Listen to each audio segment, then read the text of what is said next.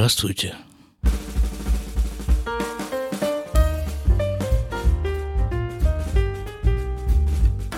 Поздравляю! Сегодня 24 декабря 2020 года, а вчера, 23 декабря, наконец-то, вакцинация населения Израиля против коронавируса, о необходимости которой все время говорили большевики, началась.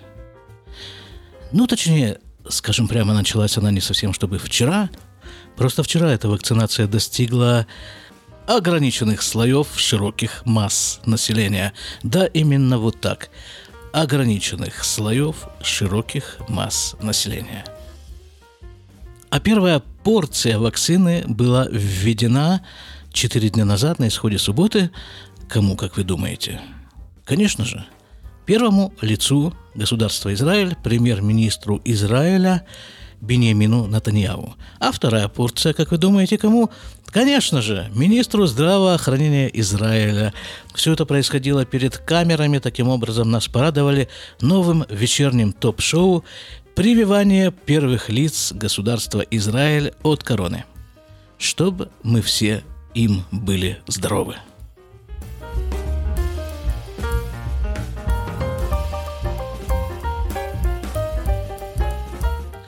Для проведения вакцинации были организованы центры вакцинации. В нашей системе поликлиник таких центров в Иерусалиме действуют два. И вот в одном из них э, ваш покорный слуга и оказался на передовой. Только я сразу хочу уточнить, что я был с той стороны иглы, в которую эта жидкость вливается. А вот противоположная сторона все той же иглы находилась в плече пациента. Пациентов. Их было немало, относительно немало, но все-таки значительно меньше, чем я предполагал.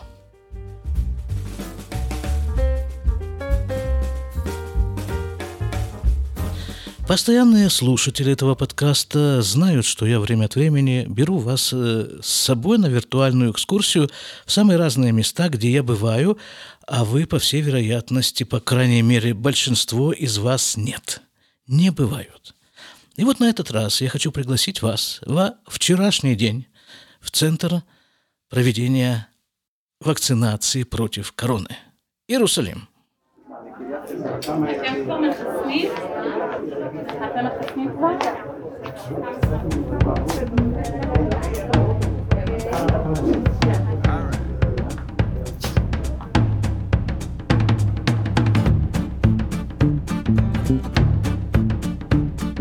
А вы тем временем начали слушать 340 выпуск подкаста из Израиля.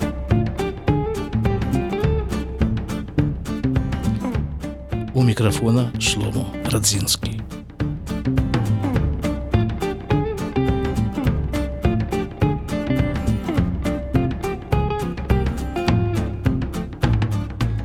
что я вам скажу? Процесс, в общем-то, шел ни шатка, ни валка. Нас там было шесть человек, иммунизаторов так, в боевой стойке, а пациентов, э, пациентов было значительно меньше, чем я предполагал. Процесс практически происходил так, если его отмониторить со стороны. Колешь человека, вводишь ему эту вакцину, это занимает, ну, не знаю, минуту максимум. Потом 5-10 минут сидишь, ждешь, потом опять колешь, потом опять сидишь, ждешь. Ну и вот так вот, вот так. В общей сложности за 9 часов работы укололи 340 человек. В шестером. А теперь о прививке как таковой – Сначала о производстве прививки. В нормальной докоронной жизни проверка прививки на ее безопасность для здоровья определяется следующим образом. Процесс проходит несколько этапов. Сначала на животных – Потом результаты испытаний на животных представляются в соответствующие органы. Органы их, допустим, утверждают и выдают разрешение на апробацию прививки на каких-то небольших группах добровольцев. Потом эти результаты опять-таки суммируются, представляются, утверждаются, выдаются разрешения на апробацию прививки на более крупной группе добровольцев. Потом это утверждается и так далее, далее, далее, далее, далее. И потом где-то там на конечном этапе все эти результаты суммируются, утверждаются и выдается разрешение на массовое производство прививки. О!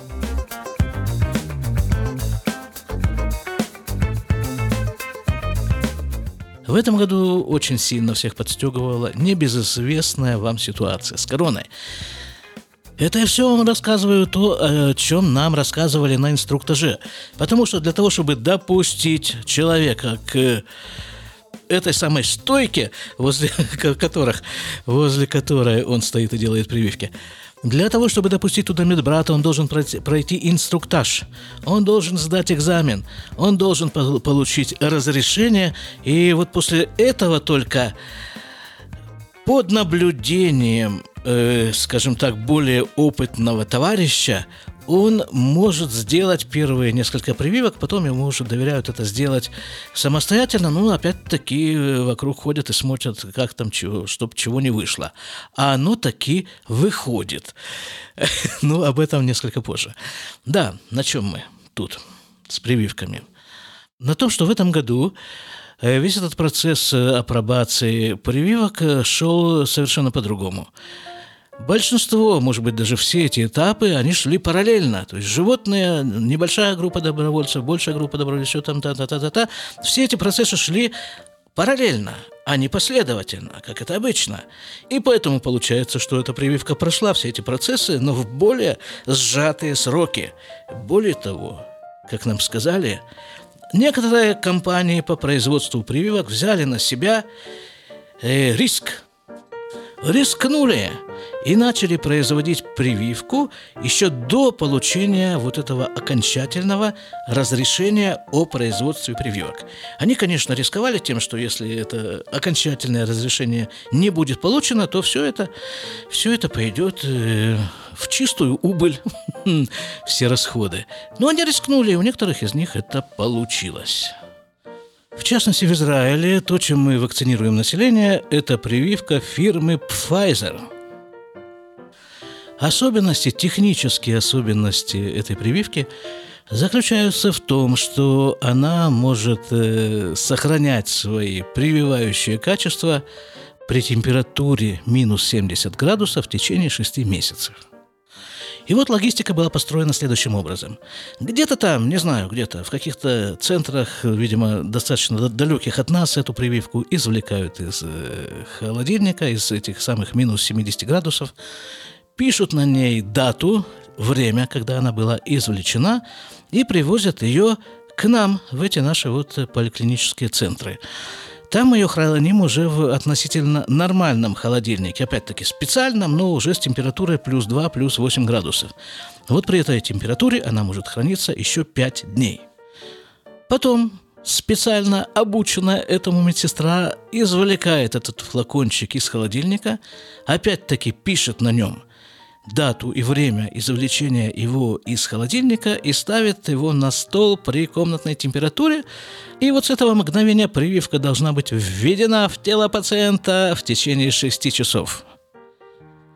Есть там еще процесс разведения этой прививки, но опустим его. Опустим уже такие крохотные, но очень важные детали. Этот флакончик с прививкой после разведения содержит 5 доз – если быть совсем уже точным, то он содержит немножко больше, чем 5 доз.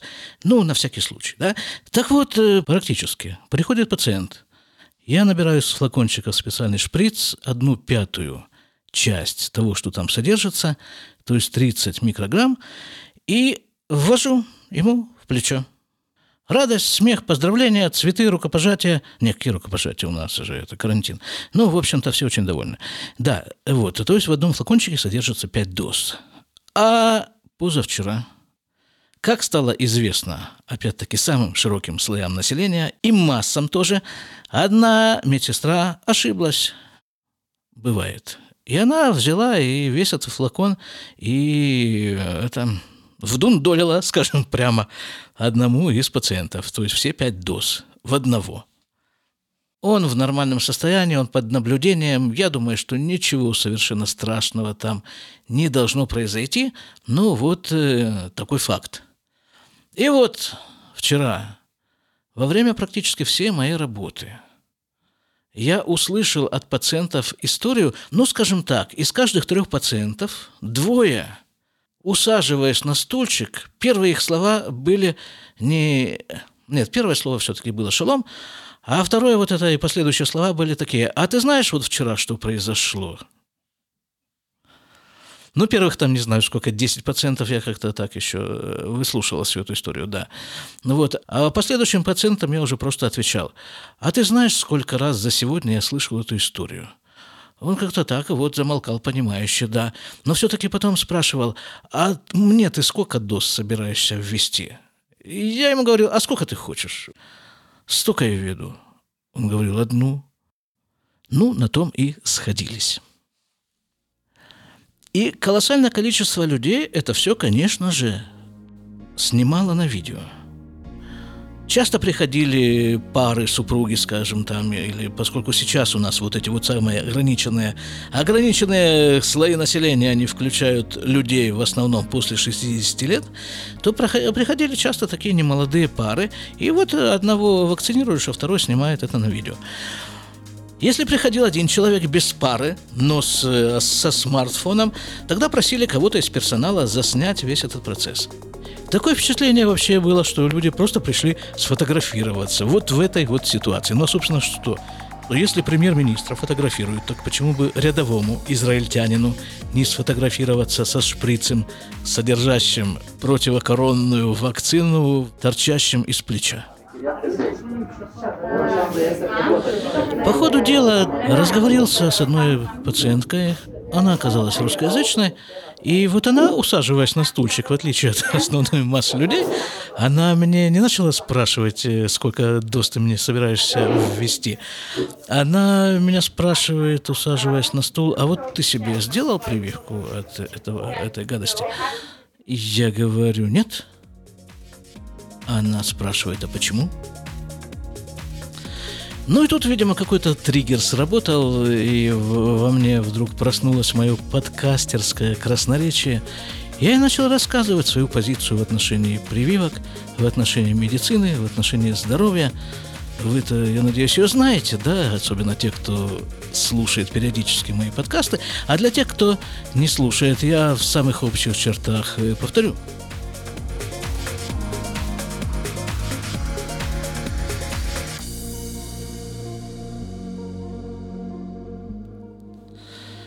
Мое глубокое убеждение, основанное на литературе, на личном опыте, на опыте профессиональном и на опыте моей семьи, говорит, что человек, современный человек, живущий современной жизнью, должен болеть.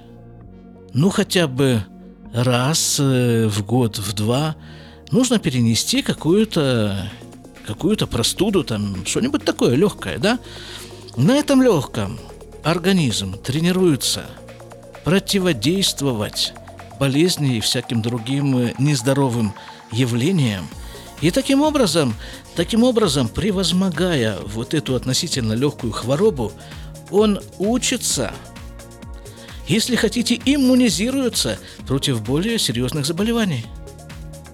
Вот это, по-моему, и есть настоящая иммунизация – а не то, что содержится во флакончике при минус 70 градусах в течение 6 месяцев.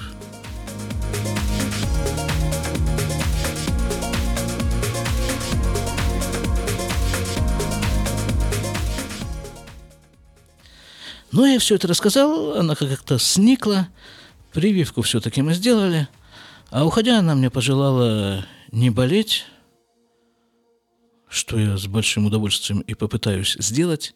Потом, когда она уже ушла, я как-то подумал задним числом, а зачем я все это рассказываю?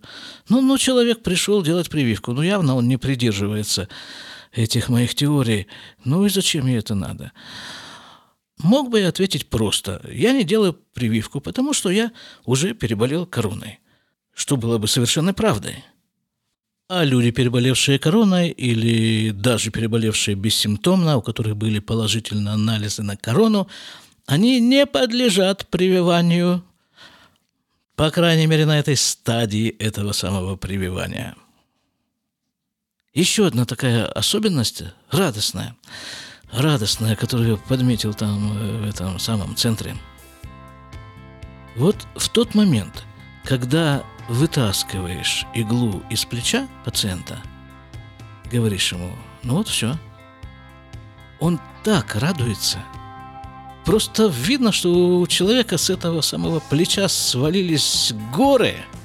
Горы тревог, переживаний. Все-таки это длится, ведь сколько это уже длится? Ну, уже скоро год, как длится эта вся история с короной. И весь этот год человек переживал, нервничал и как-то...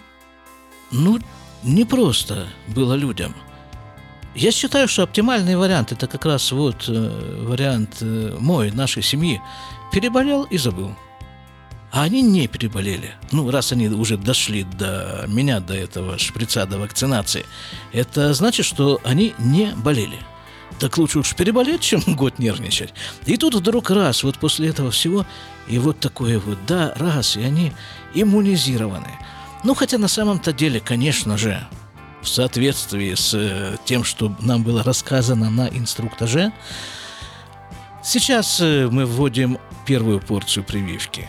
Через три недели вводится вторая порция прививки.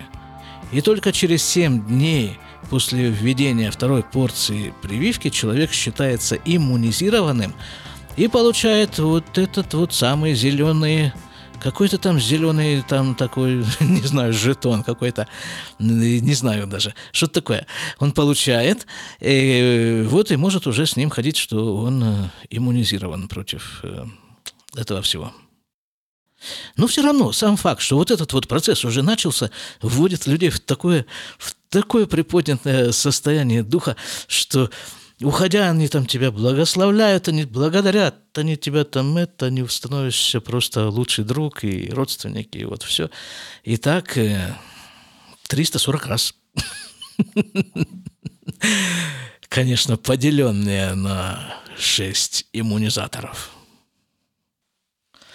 Ну вот, дай бог все-таки, чтобы все было хорошо. Назовем это так. Сегодня, кстати, через пару часов я иду туда же, к той же самой стойке. Если будет что-то интересное, я вам расскажу. А если нет, то вот так я этот выпуск и закончу. Здоровья вам! А главное, верьте в себя, верьте в Бога, а не в вакцину. Хотя все это вместе взятое, конечно же, не исключает возможность вакцинации. Потому что на самом-то деле, по самому большому счету, эта вакцина не производство фирмы Pfizer. Это вакцина производства Бога, как, собственно, и все остальное тоже. Вот это вот и должно было бы быть, по идее, написано на том флакончике, который я поставил в качестве обложки. С Божьей помощью будем здоровы. До свидания.